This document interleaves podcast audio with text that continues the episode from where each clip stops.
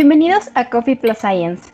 Este es un podcast de plática científica casual, por lo que recomendamos no tomarlo como una verdad absoluta, sino como un espacio para reflexión y formación de criterio propio.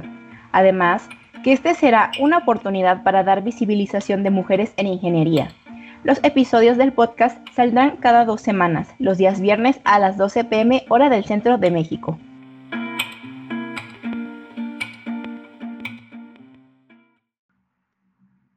Aquí se reporta Dani. Y acá se reporta Yele. Como lo podrán escuchar, las hosts de los capítulos de Coffee Plus Science van a ir intercaladas, pero casi siempre en la misma pareja. Bueno, por lo menos eso es lo que se tiene planeado hasta ahora. Con este capítulo queremos inaugurar una sesión en el podcast que se llama Mujeres Inspiradoras, en la que tenemos como invitadas a mujeres bastante inspiradoras y que tienen proyectos muy geniales y especiales que nos gustaría presentarles. A manera de aclaración, todas las invitadas que tendremos en este podcast eh, son mujeres que todas nosotras como equipo consideramos muy muy inspiradoras. Sin embargo, algunas de ellas nos hablarán desde una perspectiva desde una perspectiva un poquito más profesional acerca de un tema en específico y otras chicas, como nuestra invitada de hoy, nos hablarán de sus proyectos y cómo ha sido su camino dentro de STEM. Para este tercer episodio, nos complace presentarles a nuestra invitada, Ana Karen, Master of Business Administration en Innovación y Emprendimiento, licenciada en Animación y Arte Digital, fundadora de Epic Queen, una empresa social que inspira a niñas y mujeres a ser curiosas y valientes a través de educación STEM. Hola.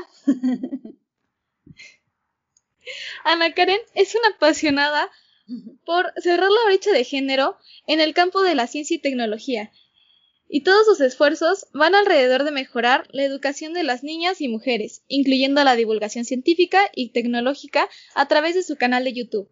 En 2019 formó parte del primer Parlamento de Mujeres de la Ciudad de México, donde luchó por mejorar leyes que les conciernen a las mujeres. Ella estudió en Singularity University en el campus de la NASA, becada al 100% por Google. Es miembro de la comunidad del Foro Económico Mundial, Global Shapers. Fue portada en revista Entrepreneur como una de las mujeres promesa. En 2007, Epic Queen fue nombrada dentro de las 20 mejores innovaciones educativas en México por Ashoka y en el 2019 ha sido seleccionada como Young Leaders of the Americas por el gobierno de Estados Unidos.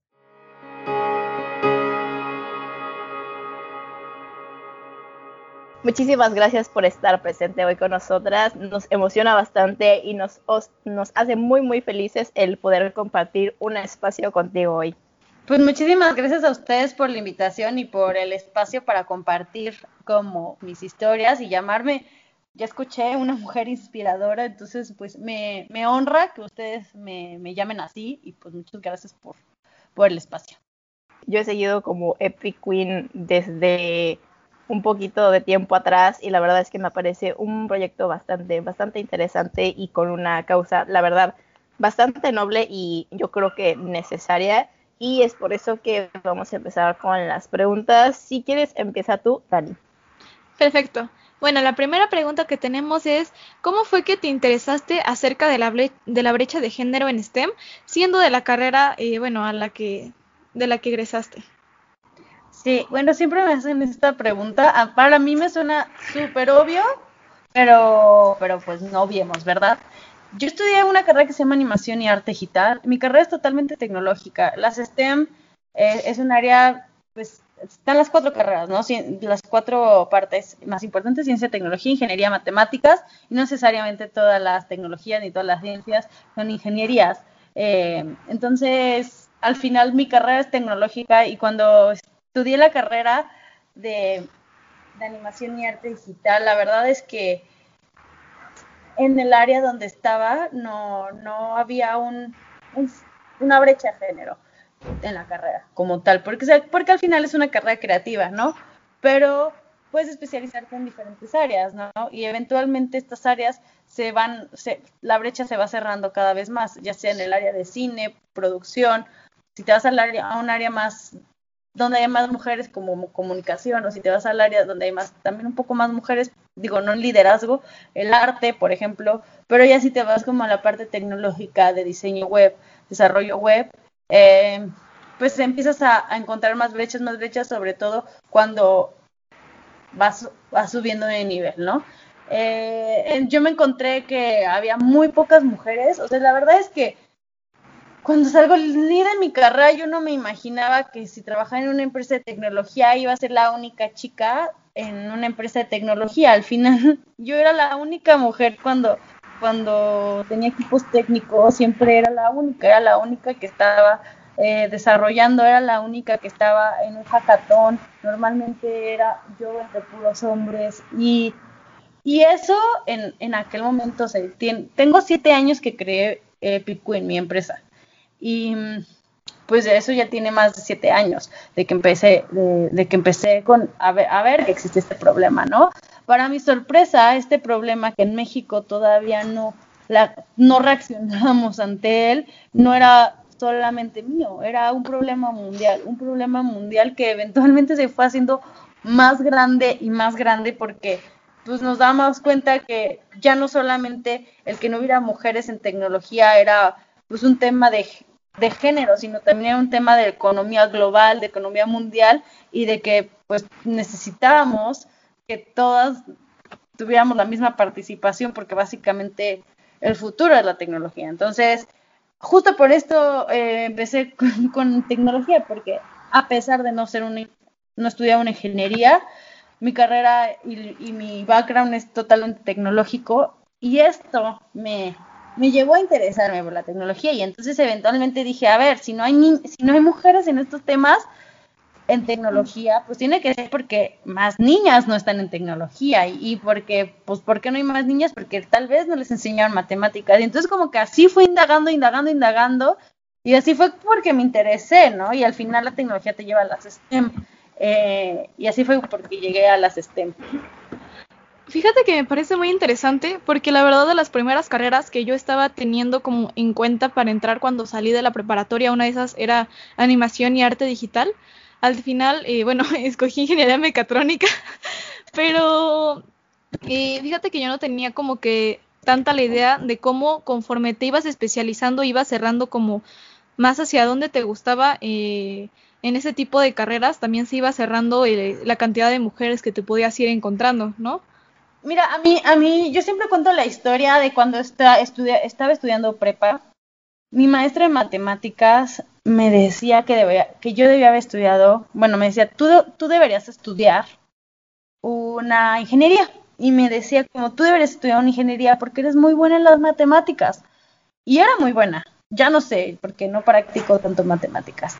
Pero era muy buena en matemáticas. Y me decía, deberías estudiar una ingeniería. Y yo de verdad y genuinamente yo soy esa persona que le dijeron que estudiara eso y no quise por el sesgo de género de saber que ahí no iba a tener, ahí no iba a encontrar amigas, ahí tal vez no parecía tan cool estudiar una ingeniería, no se veía como tan bonito como estudiar arte o no se veía tan bonito como pues como que no me atraía ese, ese mundo, ¿no? Porque yo sí me imaginaba pues tal vez en una ingeniería como pues una persona que, que no soy.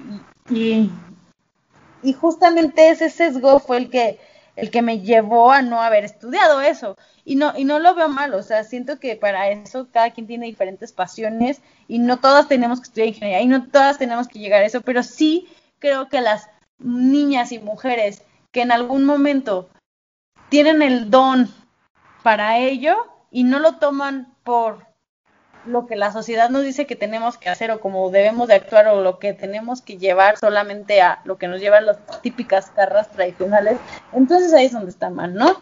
Y bueno, eventualmente, sin querer, o más bien queriendo, uno termina en el mundo que le correspondía y a mí me correspondía el mundo tecnológico y el mundo de las ingenierías sin haber sido ingeniera, que amé y adoré con todo mi ser, o sea, yo estaba en, arte digital no porque desde que empecé me gustara la tecnología, de hecho yo estaba ahí porque me gustaba el mundo de las artes y, y a la hora que conozco todo lo, toda la parte tecnológica, a la hora que conozco el mundo de pues de las startups, de los hackatones, del desarrollar, del crear aplicaciones, tener una página web, como todo esto, la innovación sobre todo, me, encanta, sabes que a mí me encanta el tema de las innovaciones, la innovación para mí es como, o sea, la innovación en tecnología es un tema súper poderoso, sobre todo en la innovación espacial y la parte de la robótica y hablar de robots, o sea, todo eso me encanta, me fascina y no sé en qué momento me empecé a gustar, me empezó a gustar.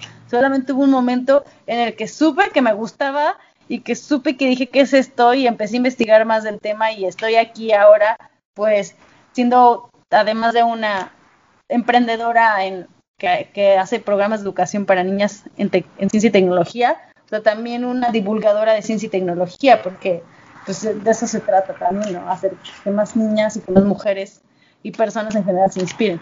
Claro, qué padre, la verdad, este, cómo mencionas también esto de que la vida te va llevando a donde perteneces y cómo tú puedes empezar en una carrera como arte digital y empezar a hacer, ¿no? Material respecto a la divulgación científica y tecnológica. Me parece muy padre, la verdad. Esta, la verdad, a mí personalmente me interesa mucho saberlo, es cómo fue que nació esta idea de Epic Queen, no sé si fue como si fue un proyecto que te tomó mucho tiempo o simplemente un día te despertaste y dijiste tengo que hacer algo con esto. Mira, Epic Queen para mí ha sido un proceso gigante, o sea, es, ha sido literal en mi vida estos últimos siete años y ha sido un proceso que lo ha llevado a lo que es. ¿No? Y justamente cuando alguien me pregunta que si Epic Queen, que mi proyecto no es un proyecto, es una empresa social y me gusta aclararlo 100% porque este proceso es el que me ha llevado a un camino tan poderoso como decir como mujer, ahora que soy una, soy una mujer líder, que soy una mujer que ha salido en, en portadas de revista y lo que quieras, es decir, I own it y he construido una empresa que me costó muchísimo. Y esto se refiere a que hace siete años empecé Epic Queen en una, em, yo estaba trabajando en una empresa de software en, Guadalajara, en el Silicon Valley mexicano, en, el centro del software, así le dicen al Silicon Valley mexicano, en el centro del software, donde todo el mundo está desarrollando cosas y creando tecnología. Y, estaba yo en, pues ahí dándome cuenta que quería hacer algo más, que no quería estar solamente diseñando páginas web, que no quería estar solamente construyendo algo que, aunque me gustara, pues era aburrido. Al final estaba diseñando y creando cosas y proyectos para otras personas. Y no quería desarrollar cosas para otras personas. Quería hacer algo que a mí me apasionara, quería hacer algo que me gustara y sabía que al final estaba cumpliendo en ese entonces, estaba cumpliendo 24 años y, o 23, no me acuerdo, 24 años, 23 años me parece, y, y si no quería que mi vida fuera como, como la de mucha gente que termina por asquearse sus trabajos, que termina saliéndose de, pues, o sea, sales de la escuela y haces lo que te dicen que tienes que hacer, encontrar un trabajo que te dé buen dinero, que te dé un seguro social y ahí te tienes que quedar de por vida. Sabía que eso no era lo que quería y estaba y estaba y me estaba frustrando mucho porque desde dentro de una compañía cuando eres eh, UX designer junior, o sea, junior, nadie te va a hacer caso y tus ideas no van a importar hasta en el momento que tengas crecimiento. Y, y obvio soy súper desesperada. Entonces, obvio podría haber dicho, bueno, me espero a crecer en la compañía y no sé qué, pero no, yo era muy desesperada y, soy muy desesperada y muy intensa. Y entonces esto fue lo que me llevó a decir, quiero crear algo más. Y no solamente lo pensé como, ay, voy a crear un emprendimiento social, sino que mi forma de quiero crear algo más fue buscar por todos lados qué más hacía, ¿no? Y de hecho tuve varios emprendimientos en el camino. Tuve una que un e-commerce y luego que, que vendía no sé qué, o sea, como uno de zapatos, o sea, como tuve muchas cosas en el camino. Y entre una de las cosas que tuve en el camino fue Epic Queen. Y Epic Queen nace como un blog en el que yo escribía con otras amigas que también están en tecnología sobre temas de eventos de tecnología y sobre temas de como Women in Tech, como los inicios de Women in Tech, un poco inspiradas en una comunidad que existía en Estados Unidos, que yo, por cierto, había intentado traer a México y en ese momento como que nos dijeron, no, como en México no hay mercado ahí, no van a llegar. Entonces dije, ah, si yo no puedo crear una, una comunidad de mujeres en tecnología de esta marca gigante, em, se llama Women 2.0. Si no me van a prestar su marca porque yo no soy lo suficientemente reconocida, pues yo voy a crear la mía. Y entonces con Epic Queen empecé a hacer eventos y junto con otras amigas que se llamaban Epic Queen Chapters. Y hacíamos reuniones así, así estuvimos dos años haciendo reuniones de mujeres que venían a contar sus historias. Porque creo que lo primero para que puedas hacer un, pues sí, para que puedas hacer un, un mundo de mujeres en tecnología o para que puedas hacer una comunidad poderosa, necesitas crearla. ¿no? Y entonces empezar a juntar las tres, cuatro mujeres que existían acá, que la programadora, que la científica de datos, que, ah, ya viste que allá hay una chica que se dedica a la seguridad, ah, mira, fíjate que acá hay una ingeniera química, ay, entonces las empiezas a jalar y ellas venían a contar sus historias y contaban su historia de tecnología, en ciencia, en química, y empezaban a inspirar a otras niñas y empezaban a inspirar a otras mujeres sobre todo, era un meetup al final, ¿no? Y era, una, era un evento que pasaba mes con mes, se repetía mes con mes, y así como se repetía mes con mes en la Ciudad de México, se fue repitiendo mes con mes en, en otras ciudades, porque alguien vio mi evento y dijo, yo también quiero hacer eso en otra ciudad. Y se llevó a Monterrey primero, ay, lo quiero hacer en Guadalajara, y lo quiero hacer en tal lugar, y lo quiero hacer en tal lugar. De repente ya estábamos haciendo chapters en Perú, ya estamos haciendo chapters en Argentina, en Estados Unidos, hasta en España. Y estos chapters se replicaban muy fácil porque era muy fácil, era como un evento TED Talk en el que chicas iban a contar sus historias en tecnología para hablar de lo que ellas hacían, porque algo que decíamos mucho es que no puede ser lo que no puedes ver, y en aquel momento nos hacía falta muchísimo ver a role models y ver a mujeres chingonas. Hoy, hoy ya, ya ya eso no se necesita. ¿Por qué? Porque hoy ya podemos verlas y ya están visibilizadas, y no todas, pero ya hay más. Y entonces hicimos eso que faltaba, hicimos eso que necesitaba el mundo, como acercar a más mujeres. Y eventualmente, pues esto tenía que cambiar, ¿no? Porque entonces, a ver, ahora ya tienes una comunidad fuerte de mujeres en tecnología.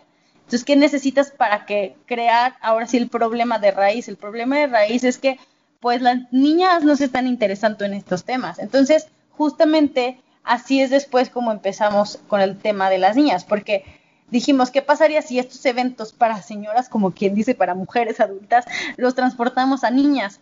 Claro, son niñas, entonces hay que hacerlo como si fueran fiestas, como si fuera algo divertido. Y entonces empezamos a hacer fiestas de niñas y empecé con estas fiestas de niñas en tecnología, donde con la hora del código y Scratch y unos robotcitos las empezabas a interesar. Y estos eventos también eran una vez al mes, pero para niñas.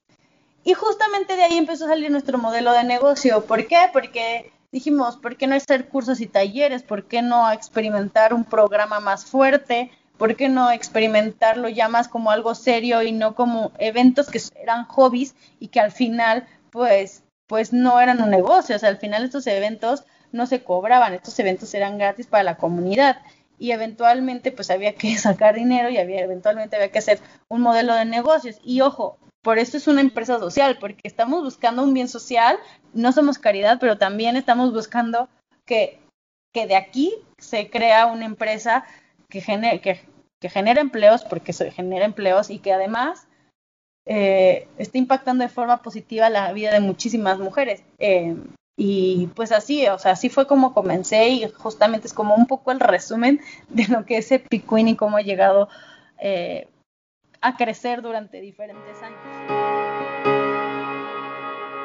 No, pero pues la verdad, mm, de verdad, qué, qué, historia tan, tan chida, la verdad. Eh, te ha tomado muchos años, claro que sí, pero el empezar a, a, notar los frutos de lo que has cultivado, pues debe ser como increíble, ¿no? Eh, me gusta mucho esta parte que dices eh, de que te ha costado y que es, es este preciso aclarar que es una empresa social porque pues te lo has ganado, ¿no? Es, es, un trabajo que te ha costado muchísimo y pues no, no está de más reconocer el trabajo de las demás. La verdad, me parece que esta manera en la que te has levantado y has dicho, bueno, si no me prestan su nombre, no se preocupen, yo me voy a hacer el mío también propio. Y creo que es a veces lo que a muchas personas nos falta, que a veces tenemos el miedo de de agarrar nosotros mismos y pues levantarnos a hacer las cosas. Pero creo que es importante también eh, que existan estas mujeres como tú que, que dicen, ¿sabes qué? No importa, este, yo me levanto, yo lo hago, no, no tengo miedo a, hacerlo y bueno, la verdad que Epic Queen este, es una empresa social que, la, que es, bueno, excelente, a mí me parece muy excelente pues todo lo que hacen y que claro, esta parte en la que dices que también hay que generar empleos, creo que es otra de las maneras más importantes en las que podemos apoyar un poco a la sociedad, ¿no? En esta crisis después que hay de empleos y todo, toda la situación difícil que hay actualmente creo que también es, es una, una parte muy, muy positiva de lo que es Epic Queen. Pues muchas gracias por tus palabras. Y eh, siento que, o sea, este proceso, tengo, tengo siete años haciéndolo y, antes yo creo que no lo decía tan empoderadamente.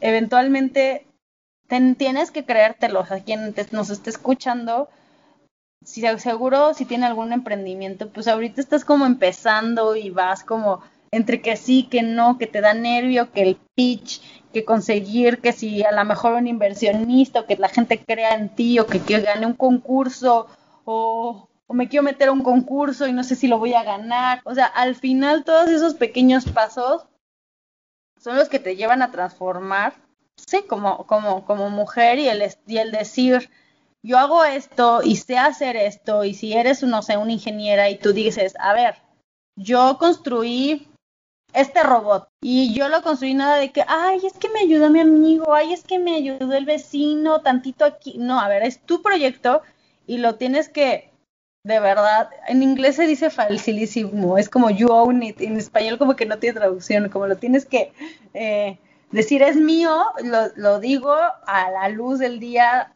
y eso me hace como pues más poderosa cada día, ¿no? Entonces como la recomendación para todas, que luego nos dé el síndrome del impostor.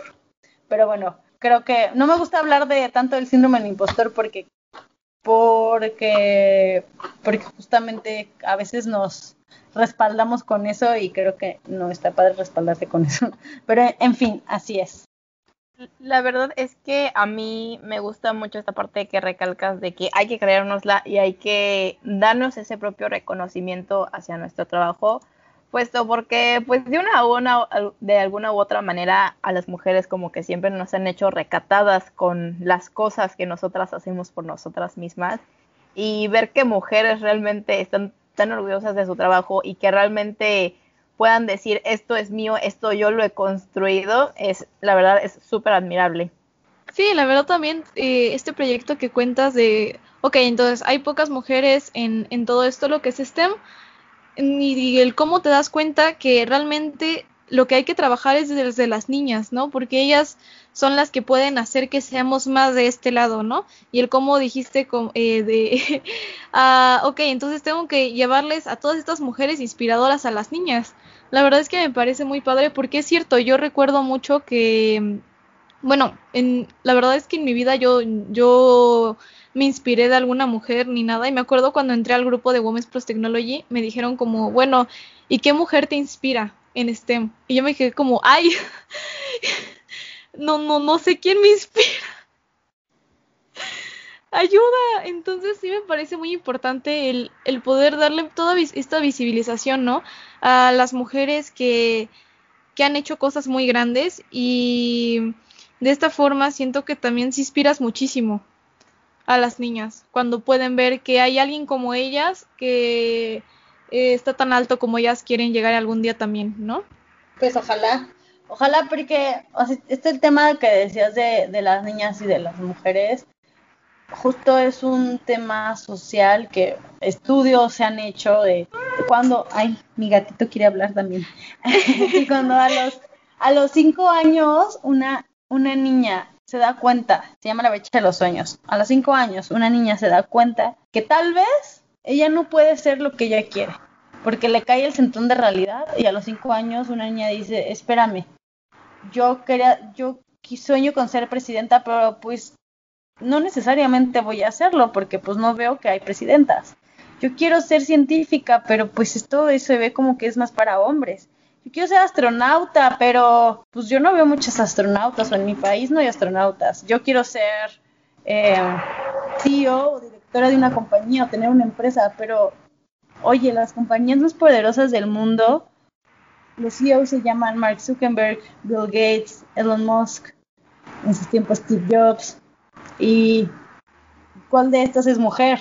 Entonces, justamente este problema lo terminan teniendo las niñas de 3, 5 años, de 5 años, porque se, pues en un mundo en el que te cae la realidad y te das cuenta como no puedo llegar a ser, entonces por eso se llama la brecha de los sueños, porque las niñas dejan de tener los sueños que tenían por, por esta brecha que existe de género. Y eventualmente también esa brecha se cumple a los 15 años, cuando llegas a la, cuando llegas a la adolescencia, la pues la sociedad nos impone que tenemos que cumplir ciertos estereotipos como mujeres. cuando llegas a los 15 años, pues dejas de ser niña y te das cuenta que tú tienes que cumplir ciertos estereotipos que, que cuando eras niña no te decían que tenías que tener.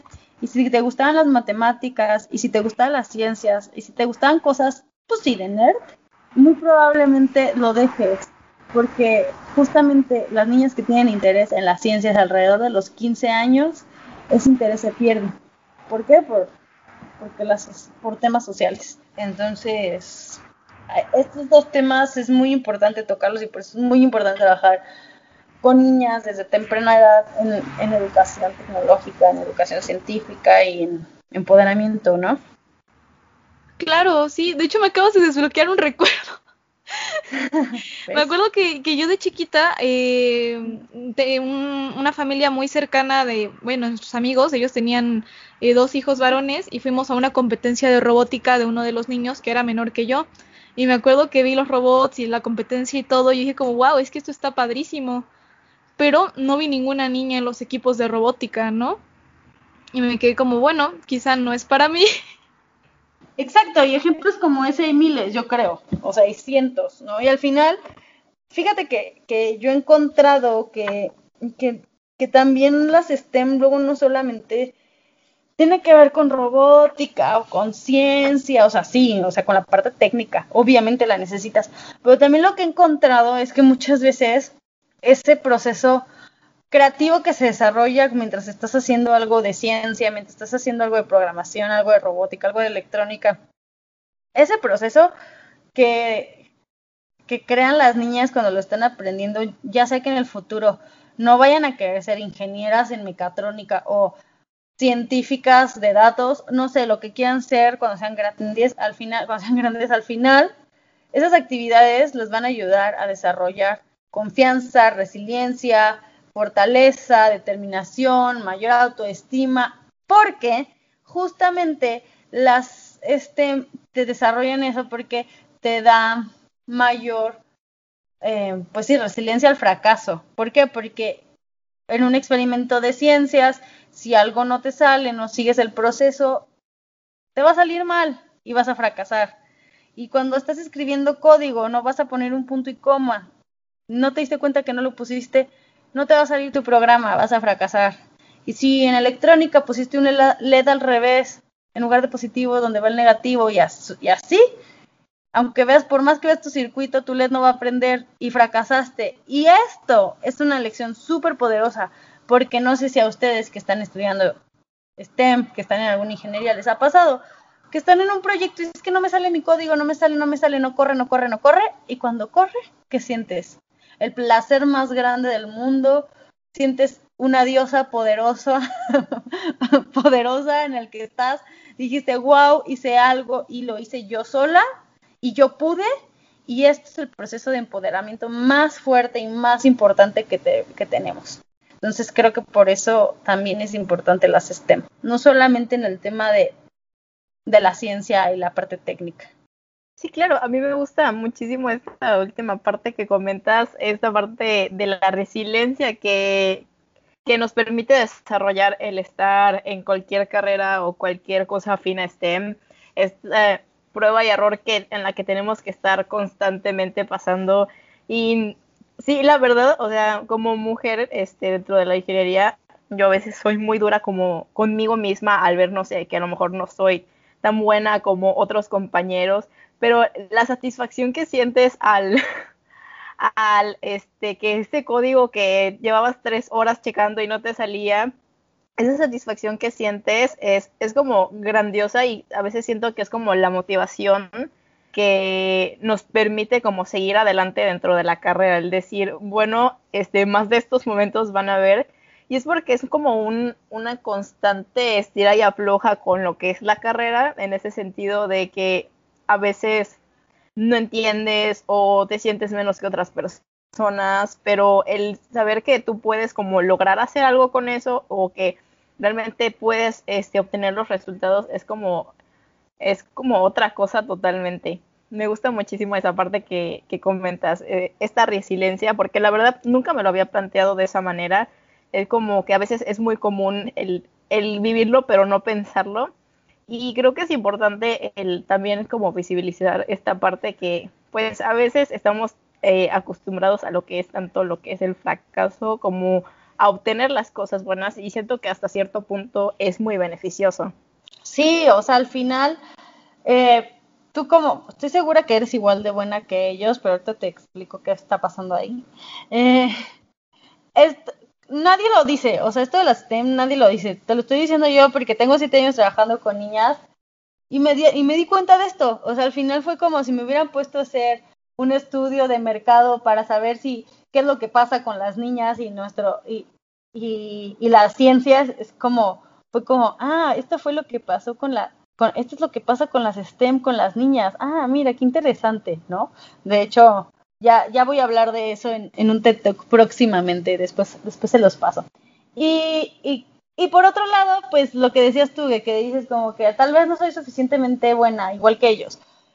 Pero probablemente sí eres igual de buena que ellos. Solamente que fíjate que cuando, a lo mejor cuando eras niña, te, o nos, esto pasa sucesivamente y no necesariamente a ti, eh, te dijeron que no eras buena en algo o te dijeron que no podías hacer algo y nosotras eh, nos quedamos mucho con esta idea sesgada claramente de que si te dicen que no eres buena en algo, tu mente dice, ah, no soy buena, ah, no soy buena, o sea, como si te dijeron alguna vez, ah, es que no eres buena para cantar, entonces te cerraste la mente que no eras buena para cantar. Eventualmente así, probablemente te está pasando con, ay, es que tal vez yo no soy buena para cierta materia, no sé en cuál, o no soy tan buena en la programación, y eso te está cerrando, te está viciando el, es que no soy buena porque me dijeron que no era buena y simplemente son horas, son más horas, son más horas las que necesitas tú o quien piense que no es buena en algo, son las horas que necesitas de hacer y de crear y de hacer, o sea, simplemente todo son horas de intensidad, porque todo es trabajo y todo es sobre la marcha. Entonces, la única forma de crear y la única forma de ser mejor es trabajando para hacerlo. Y, y eso es lo que pasa. Y, y por otra parte, es que muchas veces nosotras como mujeres nos frustramos más que nuestros pares, que los hombres, porque vemos, a lo mejor tú ves que tu compañero, eh, a lo mejor ni le está saliendo el código, pero tú no ves que se está frustrando, tú no ves que está como, ay, no, no, ya lo voy a dejar todo, me voy a salir de la carrera, ya esto no es para mí, bla, bla, bla, bla. ¿Por qué? Porque a los hombres tradicionalmente la sociedad les enseñó más la tolerancia a la frustración, porque a nosotras, a las niñas, nos dijeron que teníamos que ser perfectas y que, y que si no eran y bonitas y lindas y preciosas. Entonces, ¿qué me refiero? Tenemos que siempre tener un vestido bonito, no ensuciarnos, no tener chorreada la ropa. Eh, si no podemos con algo, con algo, por ejemplo, dices, eh, te ven cargar una caja pesada, pero sí puedes con ella, o sea, pero es una caja pesada. Ay, no, mi hijita, no te vayas a ensuciar, no te vayas a cortar la uña, no te vayas a raspar, no te vayas a hacer daño. Y entonces, como estos momentos de, ay, no alcanzas el libro, ven, te ayudo. Ay, no puedes poner un foco, ay, yo lo hago por ti. Ay, no pudiste que este poner un un clavo, ay, pues yo lo hago por ti. Entonces, todos nos querían hacer de niñas porque somos niñas. Y ay, es la niña, hazlo por ella. Ay, ay, que tu hermanito te ayude. Y entonces, eventualmente, ¿qué es lo que pasa con eso? Pues sí, nos va, ¿qué va a pasar cuando somos grandes? cuando queremos hacer algo y no nos sale, lo queremos dejar al segundo uno. ¿Por qué lo queremos dejar al segundo uno?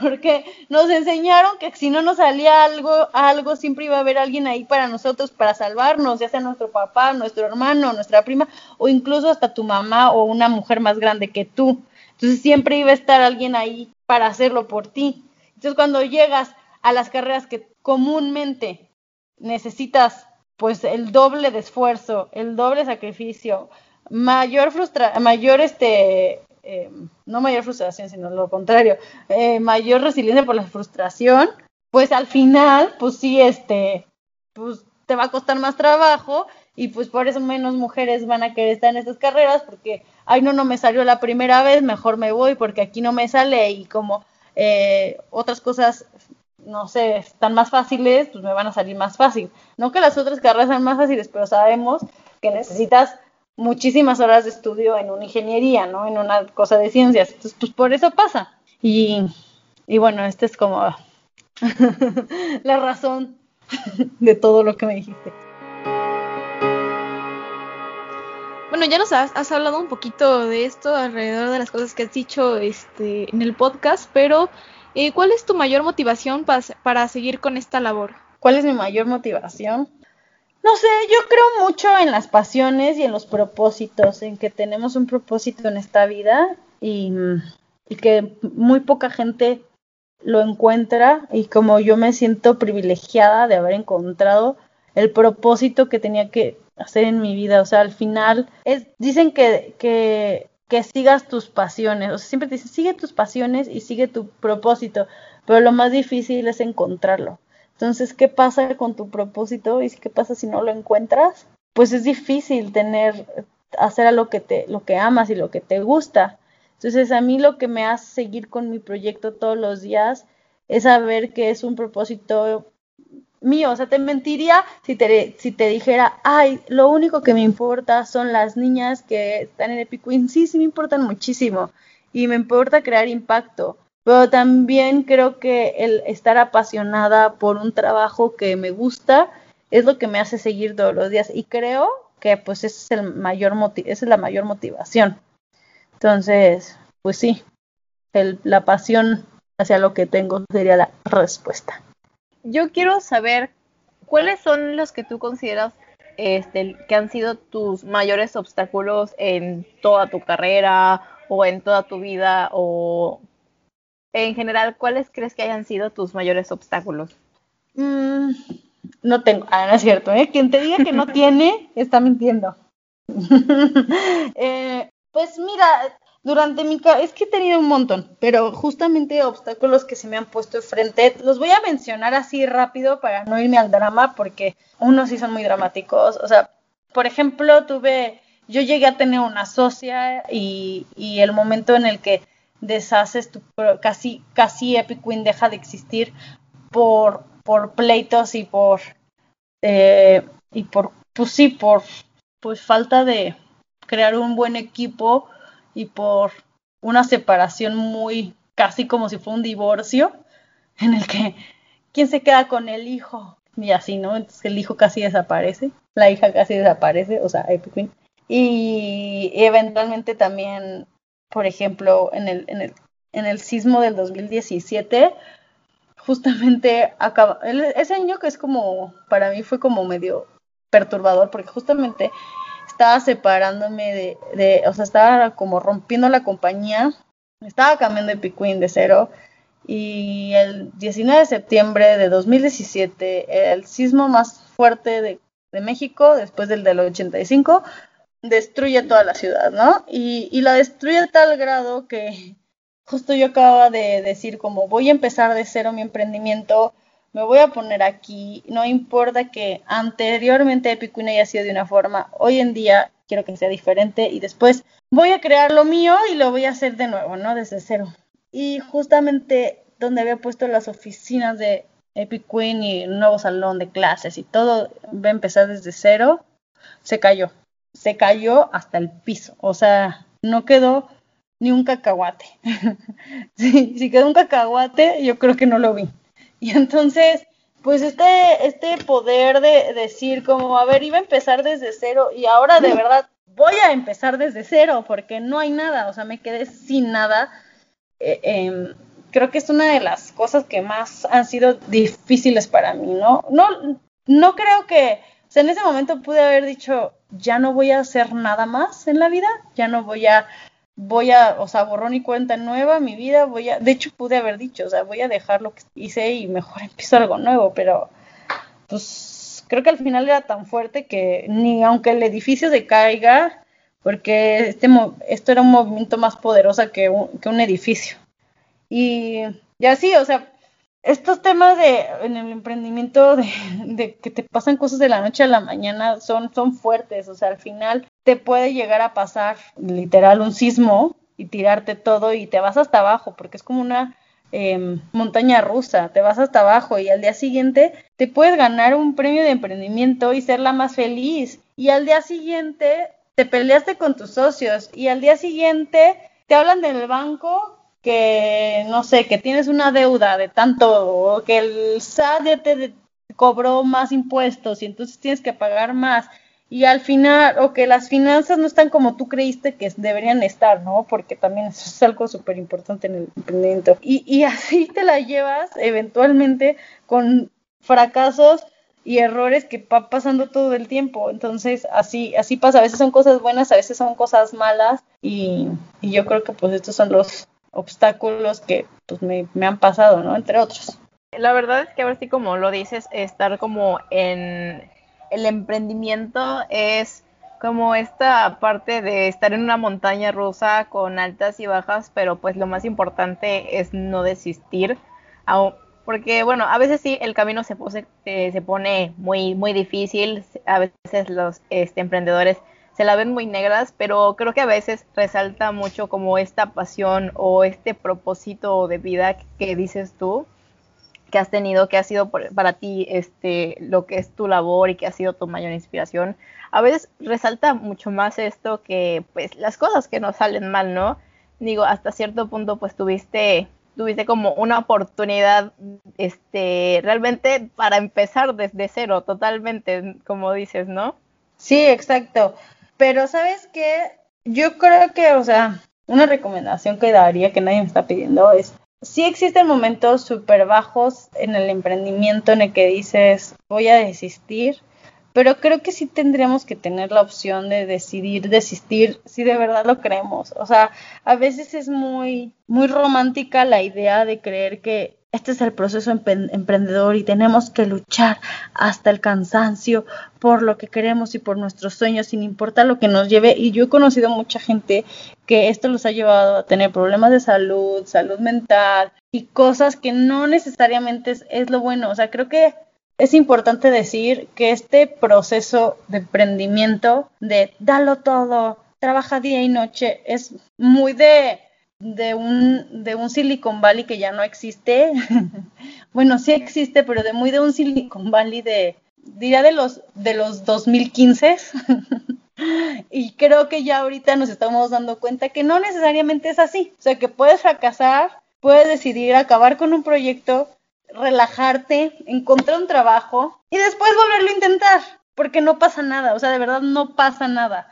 Y, y muchas veces nos dicen como que tienes que sufrir y echarle ganas porque nos han hecho creer que el mundo de la perseverancia y de y del, del mucho trabajo nos va a llevar tan lejos como Mark Zuckerberg y Steve Jobs y que la realidad no es así, o sea, ellos sean niños privilegiados que vienen de Stanford, o sea, entonces también hay que ponernos a ver un poco la, la realidad para saber hasta dónde llegar y hasta dónde podemos.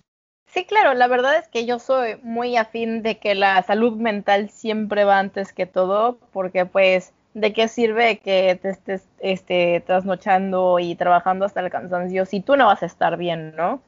En ese sentido, creo que es súper importante, como dices, tener esta opción de desistir, como diría mi mamá, cortar por lo sano, porque pues, sí, honestamente, el, el estar uno, uno bien, creo que es como el principal, la, la principal cosa importante dentro de cualquier cosa que estemos haciendo, ¿no? Porque, pues, ya sea un trabajo fijo, ya sea como un, un emprendimiento, creo que realmente sí lo más importante es que uno, nosotros estemos bien, porque de otra manera siento que a veces este, estos emprendimientos se vuelven como, como cadenas para las personas, ¿no? El decir lo estoy dando todo y no estoy obteniendo nada y solamente me estoy poniendo mal yo. En ese sentido creo que tienes muchísima, muchísima razón. Pues sí, creo que, ah, digo, ahorita el tema salud mental es muy importante y siempre hay que no olvidarlo, no olvidarlo. ¿Cuál es tu mensaje para las niñas que quieren unirse eh, a cualquier tipo de carrera o relación a STEM? Que sean, yo, yo siempre digo que sean curiosas, que sean insistentes y que vayan y busquen de verdad más allá de lo que creen que quieren. ¿A qué me refiero a si crees que de verdad quieres estudiar, sí, una ingeniería, no sé, a lo mejor te interesa inteligencia artificial, no sé, y te interesa eso, está muy bien y está muy padre, qué, qué padre, llegamos, lo logramos, pero creo que el tema de ser curiosas va a ver, pregúntate qué pasaría si mañana te metes a una clase de, de programación web y luego al día siguiente te metes a una clase de diseccionar animales, o en, otra te metes a una clase de cerámica y en la siguiente vas a bucear y en la siguiente a lo mejor te metes a ver un documental de un tema que no te recomienda Netflix, un tema que de verdad ni siquiera se te ocurría y al día siguiente vas a ver un TED Talk de otro tema que ni al caso. Entonces, eso es lo que yo recomiendo siempre, como el ser curiosas nos va a llevar de verdad a también encontrar eso que queremos ser, sobre todo nuestra pasión, y si esa pasión está en STEM, qué mejor, ¿no? Y si no está, al final, pues ya, ya les dije, las STEM nos van a ayudar siempre a tener mayor resiliencia, mayor eh, autonomía, a ser más, pues sí, al final, amar el fracaso y el proceso que te lleva a eso. Con eso cerraría yo creo. Ay, qué bonitas palabras, muchísimas gracias. y creo que son palabras que me hubieran servido mucho en su momento y espero que también les sirvan a, a muchas chicas. Te quiero agradecer de todo corazón por haber estado aquí con nosotras hoy, por prestarnos tu tiempo, que el tiempo hoy en día es algo, vaya, muy valioso. Eh, por prestarnos también tu historia a este podcast que vaya, no es tan conocido, pero en serio muchísimas gracias porque espero que eh, no solamente haya sido interesante para Yele y para mí que te, eh, te, escuchamos hablar, sino también pueda ser interesante para muchísimas más personas. No, muchas gracias a ustedes por invitarme y muy feliz de contar un lado de, de mi historia que no siempre la cuento igual, aunque la cuente siempre, no, hoy la conté diferente y me gustó hablarles de otra, desde otra perspectiva. Muchísimas gracias por compartirnos y la verdad que, que este qué gusto que te haya gustado estar con nosotros hoy. La verdad es que yo lo disfruté muchísimo, te admiro muchísimo y creo que de, de tu historia realmente eres una mujer muy inspiradora, este, con, con altas y bajas, pero pues has seguido con tu propósito y la verdad qué chido que has encontrado tu propósito de vida. Este, este, también aprovecho para mencionar tus redes sociales. Este, si la quieren seguir en Instagram, la pueden encontrar como Ana Queen Maker y obviamente a Epic Queen la pueden encontrar como Epic Queens para que la vayan a seguir porque la verdad es que vale muchísimo la pena lo que es este la plataforma que tienen y en general la empresa social. Sí, no, y además, este, sabes que, eh, pues síganos para que también eh, esto de inspiración se lleve a acción y vean de nuestros programas y cursos que tenemos todo el tiempo cuando sacamos nuevos. Tenemos para adolescentes, para jóvenes como ustedes, eh, sobre todo para de su edad tenemos unos data science padrísimo y pues eventualmente creo que, que así, pues yo, yo siempre digo como creo que así es como debemos de generar más empoderamiento realmente enseñando. Pues para nosotros es súper importante la parte educativa, no solamente inspiracional, por ahí síganos para que puedan estar al tanto de nuestros cursos talleres.